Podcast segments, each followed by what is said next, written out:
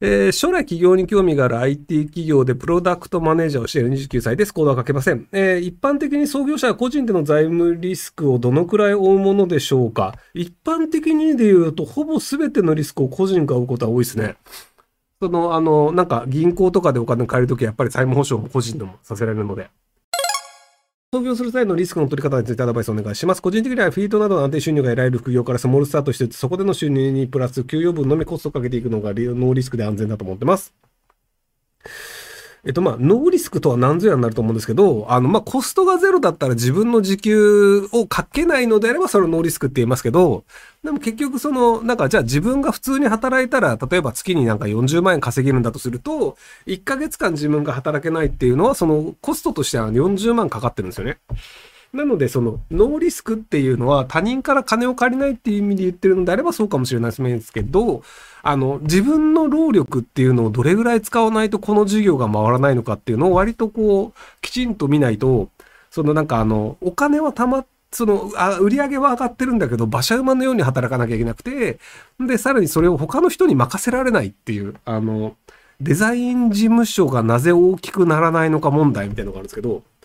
あの、世の中にデザイン事務所って結構いっぱいあるんですけど、その、デザイン事務所を運営している有名なデザイナーっていうのもいっぱいいるんですけど、あの、デザイン事務所って結局、そのトップの筆頭の人の名前で注文が来るだけで、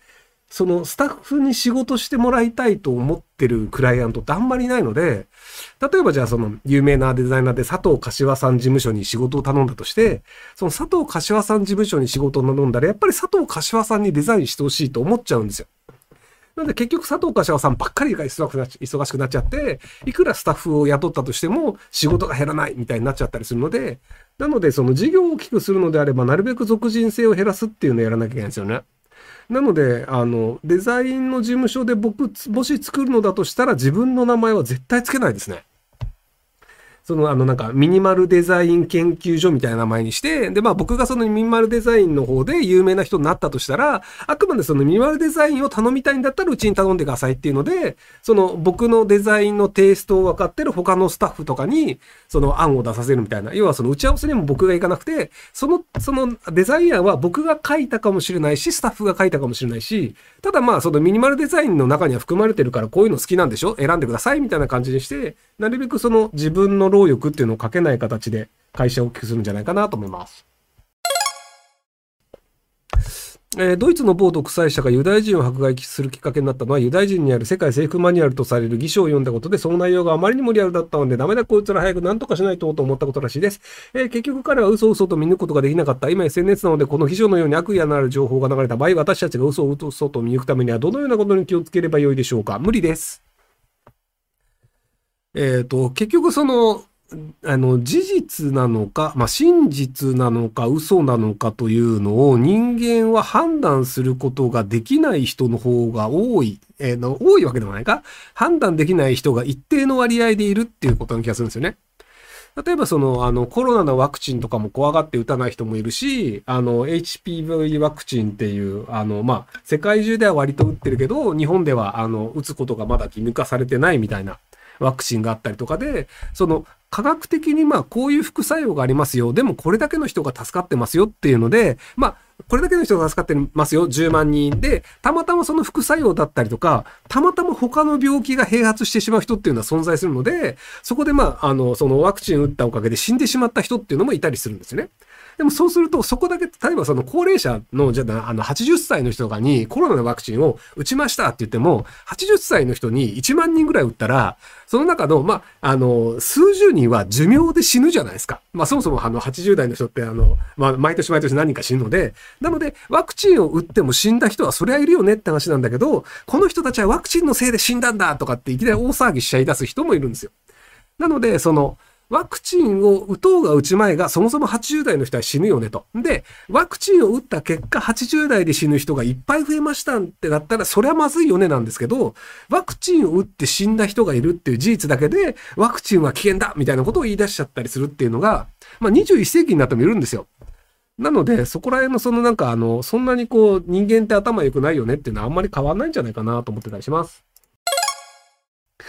えー、27歳女ウェブ系エンジニアです。SIR からベンチャーに転職して2年経ちましたが、評価給与を上げられず転職するか迷っています。重要な立場も任され期待はされていますが、業務効率を上げる案を出せず評価がありません。評価鮮度はある程度合理的で情報収集アップアウトプットの少なさが原因です。今の会社で評価アップを目指すか、転職してさらにスキルをつけて給与アップを目指すか、かっこ SIR から Web 系に転職してスキルがかなり上がりました。どちらがいいと思いますか？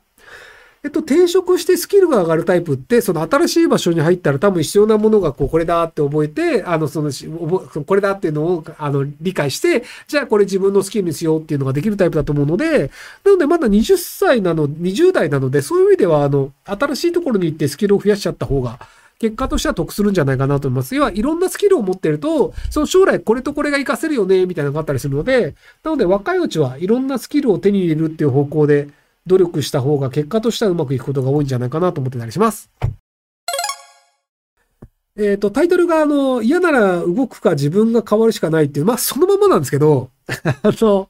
なんかあの、文句言う人っているんですよね。あの、社会はこういうのが良くないとか、あの、文句を言う人がいらっしゃるんですけど、あの、もしそれが嫌だったら、その社会を自分が変えるか、その社会を受け入れるっていう風に自分を変えるしかないと思うんですよ。例えばその、あの、世の中で、なんかあの、死んだ魚飲みをしてるデブで性格の悪いおっさんが、なんか顔出してベラベラ喋ってるような動画で、なんかその、暮らしてるみたいなのは気持ち悪いっていう考えの人がいるとするじゃないですか。でもそれって、その、要はあの、ブサイクがじゃあ YouTuber になるの禁止っていう風な法律を日本で作るか、もしくはその、ブサイクがまあ YouTube やってるの別人じゃねっていう風に受け入れるっていう自分を変えるっていう二択ぐらいしかないと思うんですよ。なので、その、要は、あの、じゃあそれが嫌だったら社会を変えるか、自分の考えを変えるかのどっちかしかないんですけど、なんか文句言い続ける人っているんですよ。で、それって、いくら文句を言っても、ストレスが溜まる状況って変わらないと思うんですよね。なので、まあその、子供のうちはいいと思うんですよ。なんか文句言い続けると、あの、じゃあ、あの、なんとかしてあげるよって子供が言ってると、なんか、親が変えてくれたりとか、学校の先生が変えてくれたりっていうのあると思うんですけど、なんか知んないけど、あの、いい年こいてずっとそれやり続ける人いるんですよね。なので、なんか、その、まあ、頭悪い人がやる分には頭悪いなと思って僕は見てるんですけど、なんかその、それやると頭が悪いと思われるから、あの、あんまりなんかその、文句だけ言うのって、その、なんか、まあ、頭悪いと思われてもいいっていうことなのかもしれないですけど、なんか世間の人に頭が悪いと思われるのってあんまりメリットないと思うので、どうなのかなって思ったりしますよと。はい。